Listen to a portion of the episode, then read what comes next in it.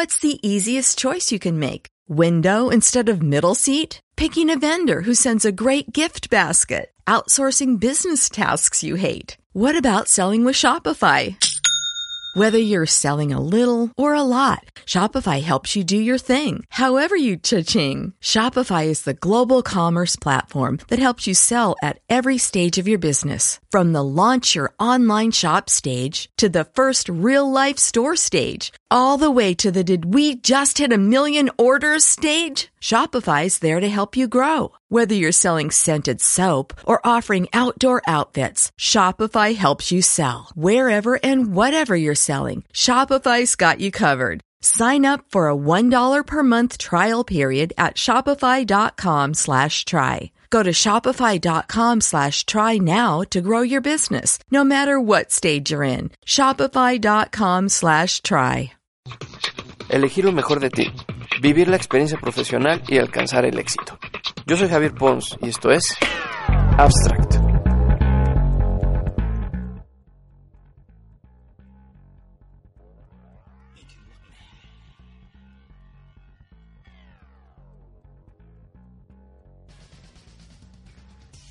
Pues bueno, el día de hoy el tema a tratar es la actitud profesional y cómo afecta de manera directa, a veces irremediable, el que yo tenga una buena participación en los procesos laborales, en los procesos eh, que me interesan, ¿no? Este, como importantes dentro de mi vida, porque bueno, si estoy en una universidad, estudiando una carrera y haciendo un esfuerzo de tiempo, dinero y esfuerzo para sacarla adelante con lo mejor que pueda, pues que tenga de verdad las herramientas completas para hacerla exitosa al final, ¿no?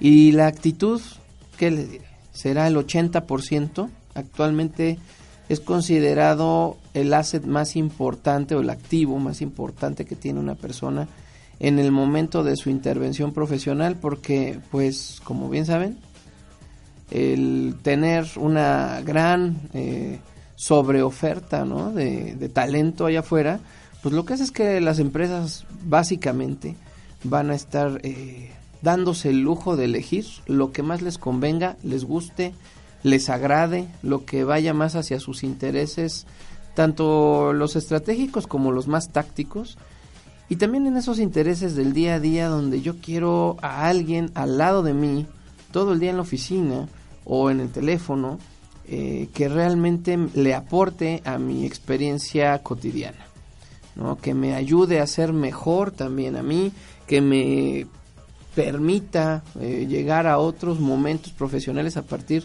pues de su interacción conmigo y definitivamente una buena actitud pues sería la llave para lograr estos estos términos. Y bien, pues, eh, ¿qué podemos decir de, la actitud? Primero, ¿cómo, ¿cómo es que existe? ¿Qué, ¿De qué se trata la actitud? La actitud básicamente eh, la podríamos definir, ¿no? Así muy, muy generalmente, ¿no? Aquí como en charla de café, como esa forma en la que estoy evidenciando mi relación con la realidad de los otros. Porque bueno, pues puedo tener una relación con mi propia realidad, ¿no? Puedo pensar que a lo mejor el día de hoy fue muy bonito, pero quizá para mí no lo fue tanto y, tengo de pronto, ¿no? Estos sentimientos adentro donde me siento un poquito inquieto, me siento un poquito mal. Pero mientras yo no lo comparta de esa manera con el mundo, mi actitud va a ser otra. Mi actitud tiene que ver con cómo ese mundo interno que estoy desarrollando el día de hoy, el, en este momento, en este segundo, se comunica a los demás. ¿Y cómo se comunica? Pues de muchas maneras. Se comunica con los gestos que hago con mi cara, con los ademanes que genero con mis manos, los movimientos de mi cuerpo, la cercanía que tengo con las personas a la hora de entablar una conversación, la manera de mirar a las personas cuando hago esto, y ya sea que sea una o sea un grupo de personas, cómo las miro, cómo las eh, evidencio que existen. Después de eso, bueno, evidentemente el tono de voz que utilizo y las palabras que selecciono para comunicar. Todo ese conjunto, las personas que están allá afuera lo van a descifrar como mi actitud. Trae una buena actitud. ¿Es una buena actitud? Sí, no. En ese momento es cuando la gente empieza a fraguar juicios acerca de mi persona. Y quizá yo tenía un día terrible, ¿no? De quizá el día de hoy me levanté con el pie izquierdo y de pronto pues traté de hacerme el desayuno y se quemó y el perro se hizo del baño en el cuarto y salí tarde por tener que limpiar el cochinero, ¿no? Yo no sé. Tanta cosa que puede pasar en el camino, se paró el metrobús una hora, llegué tardísimo, me regañaron. Fue un día muy malo para mí, a lo mejor fue circunstancial porque me levanté temprano y traté de sacar todo adelante, pero el día no ayudó. Y quizá dentro de mí lo que se está fraguando ahí es una especie de enojo, frustración, un poquito de tristeza porque no salieron las cosas como me hubieran gustado. Pero mientras yo no llegue con esa energía negativa hacia el exterior, mi actitud será otra con los demás. Puede ser que fue un mal día, pero a la hora que alguien me encuentra en el pasillo, lo veo a los ojos, le saludo con una sonrisa, le digo buenos días. Y ya, ¿qué va a pensar esa persona? Pues que traigo buena actitud. Quizás si me pregunta, oye, ¿cómo te fue? Pues bien, bien. No tan bien como otros días, porque fíjate que pasó esto, el perro hizo tal cosa, pero ya lo solucioné. Eso es una buena actitud. Es la manera en la que vamos a filtrar toda nuestra realidad interna y se la vamos a brindar al que está enfrente. Y bueno, ¿por qué esto es tan importante? Porque en el mundo profesional la actitud genera los puentes de comunicación hacia la colaboración. Si mi actitud no es positiva, si no tiende lugares comunes donde podemos hacer cosas buenas juntos, si lo que genera son barreras, si lo que genera son eh, momentos de insatisfacción, vacíos, de negatividad, pues evidentemente el trabajo colaborativo que se espera de mí, que en estos casos, ya en mundo contemporáneo, eh, el trabajo colaborativo es lo de siempre, es lo de todos los días, en todos los lugares. Y pues bueno, si yo llego así, definitivamente la gente va a tratar de no coincidir conmigo. Cuando se acerque eh, un proyecto en el que yo pueda participar, no me van a invitar. Si ya estoy en un proyecto en donde tengo otras personas colaborando conmigo, pues me van a dar las tareas a lo mejor las menos, eh, digamos, eh, divertidas o las más difíciles o aquellas tareas que los demás no quieren llevar a cabo y donde saben que me van a tener lejos porque no voy a contagiarlos con mi mala actitud. Esto hablando de los colaboradores, ¿no? De la gente con la que hago equipo, de los que son mis iguales. Pero ¿qué pasa cuando la actitud es negativa o no es la mejor actitud hacia mis jefes? ¿Cuáles son las consecuencias de alzarle la voz a mi jefe, de mirar con recelo a mi jefa en algún momento o de utilizar palabras que no son las adecuadas para el entorno en el que se está? Y bueno, pues como sabemos, eh, la mayoría de las personas eh, tenemos una visión distinta de lo que es la educación y de lo que son, eh, digamos, los protocolos del, del día a día, ¿no? Pero ya hay situaciones donde el protocolo aplica igual para todos, digamos, una junta de negocios, bueno, es impensable que se digan ciertas cosas, ciertas palabras o de cierta manera, ¿no? Lo mismo que en una reunión entre amigos muy cercanos, pues hay un protocolo de mayor relajación, sin embargo, este, aunque es más íntimo, pues hay un, eh, debería de haber casi siempre, ¿no? Un ámbito de gran respeto. Entonces, eh, cuando yo incurro en estas faltas con alguien que tiene autoridad sobre mí y que decide si sigo participando del proyecto o de la empresa en la que estoy contratado, entonces definitivamente tengo que ser muy audaz, muy inteligente, muy... Eh, muy abusado ¿no? en cómo va a ser esa actitud todo el tiempo con esa persona.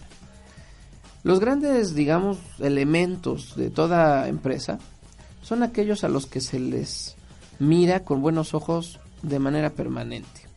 Son aquellas personas eh, de las cuales los demás hablan como es que es muy colaborador, es que ella siempre está al tanto de lo que necesitamos es que yo puedo eh, confiar en que lo que dice es verdad. No, es que trae buenísima actitud, siempre está listo para ayudar. No, es que es muy positivo. Y cuanta cosa más puedan decir de uno, sin conocer realmente lo que estamos pensando, lo que estamos sintiendo, pero sí conociendo cuál es la reacción que tenemos ante el entorno y cuál es la relación que estamos tratando de tener con ellos. Definitivamente, sí, en un trabajo, en un ámbito laboral o profesional, igual que en el universitario, bueno, pues el tener esas buenas referencias con mis autoridades, lo único que puede hacer son cosas buenas. Digamos, pongamos un caso en el que hay una plaza que se va a cubrir porque salió alguien de la empresa y es una plaza con un nivel gerencial. Hay dos personas igualmente capacitadas, muy buenas en lo que hacen, muy efectivas, con las competencias eh, laborales, sobre todo las técnicas, pues digamos que al 100% para cubrir la posición. Y esta posición pues es una buena posición porque seguramente, vamos en este caso hipotético, le representa al que la gane pues un incremento de quizá el 120% del salario que está percibiendo y algunas cosas muy bonitas como reconocimiento, un lugar propio en la empresa, una pequeña oficina. Y por supuesto gente a su cargo. Bien, cuando las competencias técnicas se empatan, cuando los conocimientos teóricos son los mismos, cuando la forma de llevar los procesos son igualmente efectivas, lo único que le queda al jefe para decidir quién ocupa esa gerencia son las competencias interpersonales, es decir, la actitud. Cómo se expresa, cómo habla, llega temprano, llega tarde, asiste a nuestras reuniones, se queda un poquito más para convivir, se va temprano, pone pretextos, eh, me ha alzado la voz, me ha contestado feo alguna vez, alguna vez me dijo alguna palabra que me hiciera sentir incómodo, me ha puesto en evidencia delante de los demás del trabajo, sea de sus compañeros o peor aún delante de otros jefes, eh, no ha querido escuchar las recomendaciones que le doy y entonces no las lleva a cabo, o al contrario, es una persona que está atenta a mis recomendaciones y veo cambios muy eh, interesantes en su persona en la misma situación en una segunda ocasión. Entonces es ahí donde los jefes, las personas que tienen el poder de decisión para cambiarnos la vida, porque a veces una decisión de estas cambia la vida y el rumbo y el futuro de las personas, dirán, bueno, esta persona sí y esta persona no. Y miren que realmente es muy fácil hoy en día equiparar con los demás mis competencias laborales de índole técnica. No se necesita realmente ser un genio para pues utilizar un software o para utilizar una maquinaria específica o para ser eh, bueno en algún tipo de procedimiento, solo se necesita la práctica.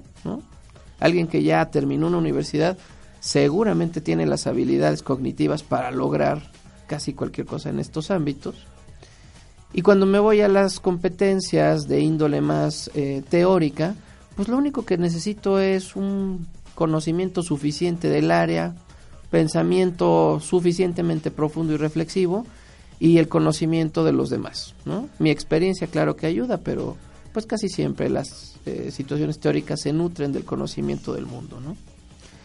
Entonces de ahí que las eh, competencias interpersonales sean la base de la diferenciación actual en los trabajos. Si yo me pongo las pilas y me pongo a estudiar no nada más la teoría y la técnica, sino también la manera en la que debo relacionarme en el trabajo, la forma en la que debo de hablarle a los demás, a la gente que está a mi nivel, a la gente que está arriba de mí y a la gente que está por debajo de mí en el escalafón porque siempre tenemos a alguien al lado, arriba y abajo, siempre.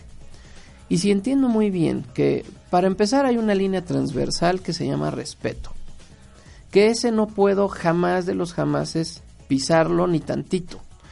Imagínense ustedes, les dolerá o no que les pisen el dedo meñique del pie.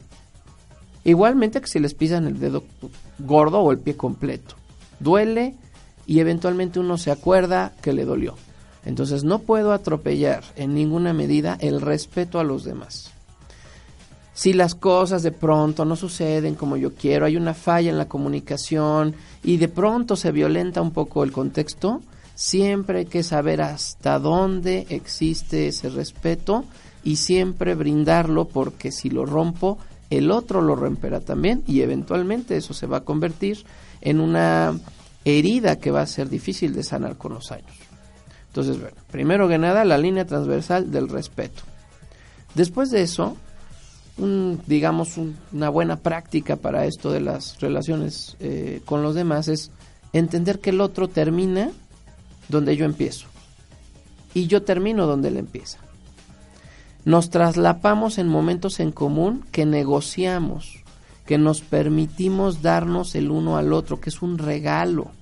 El poder darle a alguien unas palabras y que el otro las escuche es un espacio que el otro me, me, permite, no es algo que yo me he ganado, ¿no? En estos tiempos contemporáneos se ha publicitado mucho la idea de que la gente se merece todo nada más por respirar. No es cierto. La gente nos merecemos cosas por respirar que son de la misma índole que el respirar. Es decir, merecemos comer, merecemos dormir, merecemos descansar, merecemos sonreír, pero no merecemos que los demás nos escuchen, no merecemos que los demás nos hagan caso, no merecemos todavía más allá, que los demás hagan lo que nosotros queremos. Eso se gana poniendo lugares en común bajo la línea del respeto, la comprensión, la empatía, la paciencia y todas estas otras virtudes y características que van a acercarnos al otro de una manera positiva. Entonces definitivamente creer que deben de escucharme o que deben de hacerme caso nada más por ser yo es un gravísimo error. De ahí que, bueno, pues ejercitar eh, el, tender estos puentes de buena intención con el mundo, pues nos va a ser mucho más eh, astutos, mucho más hábiles para detectar qué le interesa al que tengo enfrente, de qué le puedo hablar y cómo es que lo puedo escuchar para que de verdad pongamos algo en común.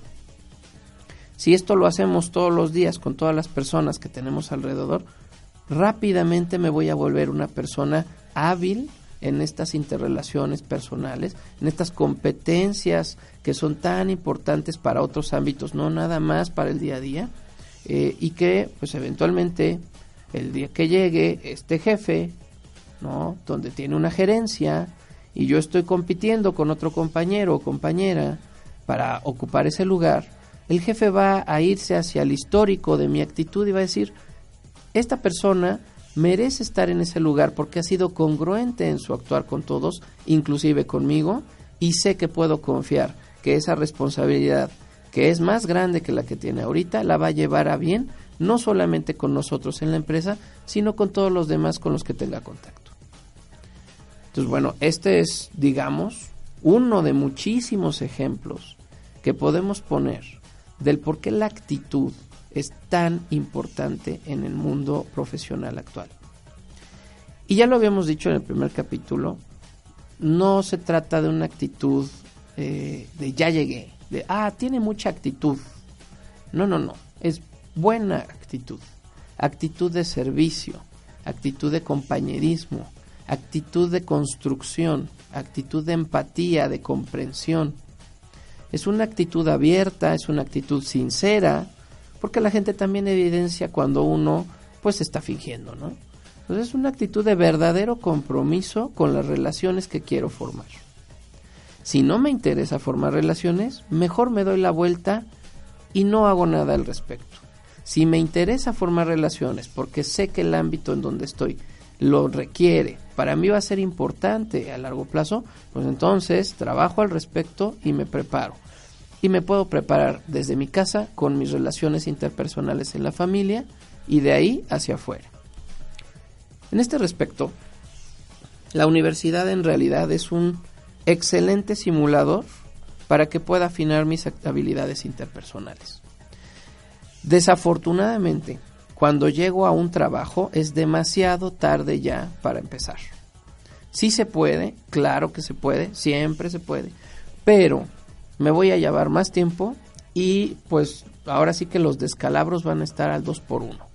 Va a ser mucho más difícil subsanar aquello en lo que me equivoque. ¿Por qué? Pues porque hay muchas otras cosas en juego. La más importante de ellas, el salario de cada uno de los que están ahí. En cambio, en la universidad, como no tengo yo ese entorno competitivo que va por el dinero, y no digamos el dinero para comprarme unos zapatos, es el dinero para que coma mi familia, para pagar la renta, para que haya gas en mi casa, es el dinero porque tengo un familiar enfermo que requiere medicinas, y es el dinero para poder pagar mi hipoteca, ¿no? Entonces, ese entorno competitivo en la universidad, sinceramente, no existe, ¿no? O existe a lo mejor en un muy bajo porcentaje de los alumnos. En todos los que no, pues nos podemos permitir hacer un poquito de experimentación, ¿no? Eh, ver cómo, cuál es la mejor versión de nosotros mismos cuando estamos con los demás. Dónde la gente nos sonríe más seguido.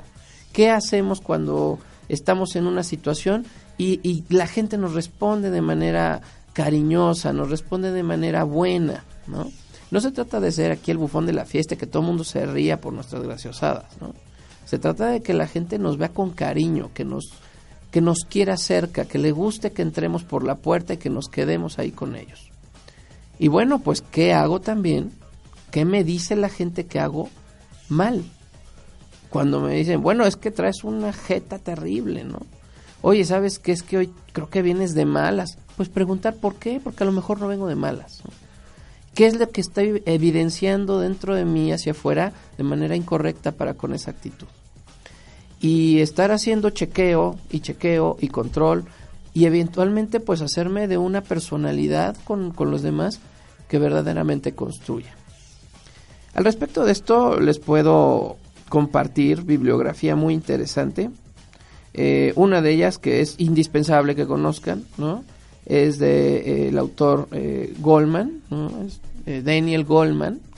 la inteligencia emocional es un libro importantísimo porque habla justamente de que sí, claro, ser inteligente lógicamente, matemáticamente, kinestésicamente es, es muy bueno, es muy importante y tiene sus ámbitos de competencia.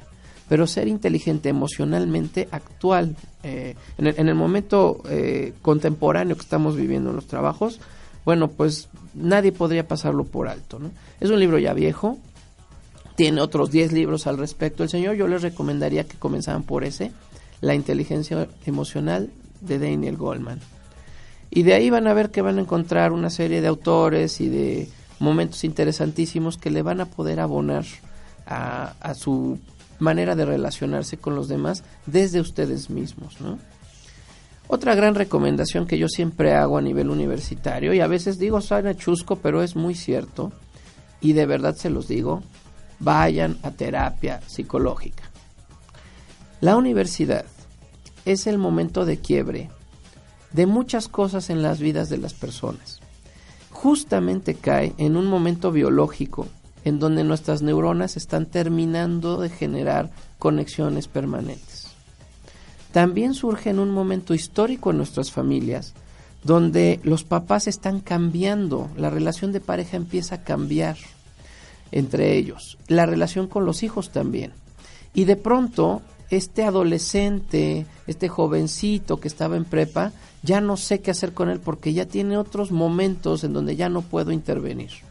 Y los papás empiezan a cambiar como papás.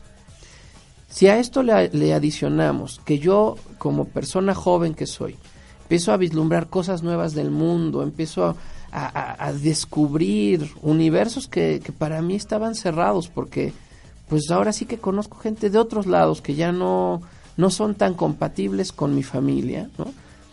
Entonces voy a tener una mezcla que está todo el tiempo a punto de transformarse en algo muy diferente. Y en ese proceso definitivamente hay violencia. El cambio siempre, siempre genera cierto grado de violencia. Y esa violencia es buena si la sé canalizar, si sé de qué se trata, si sé cómo la puedo eh, mirar y cómo puedo transformarla en algo que para mí sea poderoso y que vaya a largo plazo. Si yo me quedo con la pura violencia de los hechos y de las emociones que ocurren durante este entorno universitario, donde además la universidad me exige que sea una persona competente, que sea una persona cabal, que sea una persona responsable, que sea una persona culta, que sea una persona respetuosa y tantas cosas que a lo mejor en mi casa no se siguen como lo quiere la universidad, entonces tengo un choque de lo que se está pidiendo de mí y de lo que puedo dar en ese momento. Finalmente, y no menos importante, al contrario, está el despertar del amor, que en la prepa pues generalmente se empieza a dar, pero en la universidad es definitorio. Muchas parejas que duran años ya con hijos o con familias conformadas más adelante, se forman en los años universitarios. ¿Y esto por qué? Bueno, porque de pronto conozco gente que por un lado es muy diferente de mí, pero que por el otro cayó en la misma carrera que yo y que tiene las mismas intenciones que yo para con las cosas. Entonces es una verdadera explosión de descubrimiento del otro. Y además estoy más lejos de mis familiares, mis papás no están tan cerca todo el tiempo y tengo también oportunidad de llegar a un despertar en otros momentos de mi vida, como es el ámbito sexual. De ahí que es tan complicada la vida universitaria. Por eso, de verdad, regresando a este, este consejo, este, esta opinión que yo les brindo, buscar ayuda, buscar, así como cuando me duele la muela voy al doctor odontólogo para que me vea cómo anda. Bueno, pues estoy teniendo un momento difícil porque son muchas cosas alrededor mías donde yo estoy tratando de hacerlo bien, pues voy con el eh, especialista que en este caso no es un médico, es un acompañante.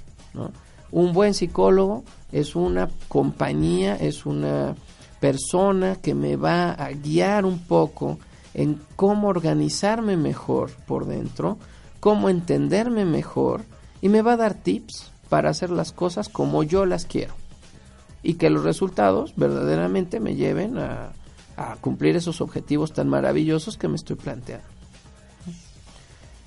Y bien, pues de cualquier manera me gustaría, eh, esta semana ya vamos a configurar el, el sitio web, la, la fanpage, esta tan famosa, ¿verdad? Tan sonada, que yo sé que ya este, este programa ha tardado un poco en salir, pero bueno, vamos a tratar de que tarden menos, ¿no? Eh, ahí va a haber links y otras tantas cosas que ya estoy eh, curando para ustedes, las estoy organizando para que todos estos temas pues tengan otros libros, a lo mejor algún video interesante que puedan ver al respecto, el formato del currículum vitae que yo les recomiendo que usen, de pronto a lo mejor algún formato para un book profesional que ya será otro tema de, más adelante, ¿no? Y bueno, pues que tengamos también una línea de comunicación, a mí me interesa muchísimo, miren, eh, ahora que migramos aquí a iTunes, este, creo que es mayor la, la amplitud de, del mensaje, llega más gente, pero también por lo que veo es mucho menos íntimo este, lo que puedo saber de ustedes. Entonces, esa fanpage va a servir para que nos comuniquemos, pregunten, eh, puedan accesar a información adicional y pues construyamos juntos este programa que yo sinceramente eh, tengo con gran aprecio y hago con gran cariño porque siento que es una aportación personal que le puede abonar mucho a pues a una experiencia universitaria poderosa en donde hay cosas que no podemos decir en el salón de clases porque nos falta tiempo, ¿no? Se nos va la clase a veces en, en el tema del día y pues quisiéramos abordar tanto más. Entonces, pues bueno, pues aquí está este momento, ¿no? Esta reflexión. Sí les recomiendo la buena actitud.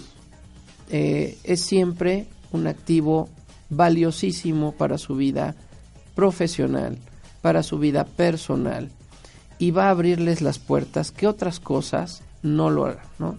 No es suficiente ser bueno en lo que hago, no es suficiente ser bueno en el cómo lo hago, es mucho más importante y complementario ser bueno en cómo lo hago con los demás. De todo el día, de todo el tiempo en que esté yo en un lugar público, ¿cómo va a ser esa relación? Y bueno, pues les agradezco mucho una, una vez más su, su, atenta escucha, su, cariño y estamos acá al pendiente. Eh, con mucha emoción del fanpage. Espero que tengamos ahí este, interacción en cuanto esté montado y que lo vean. Lo vamos a publicitar aquí en el link dentro de iTunes. Y pues bueno, un saludo a todos y a todas. Que tengan una excelente semana. Nos seguimos escuchando. Yo soy Javier Pons y esto es Abstract.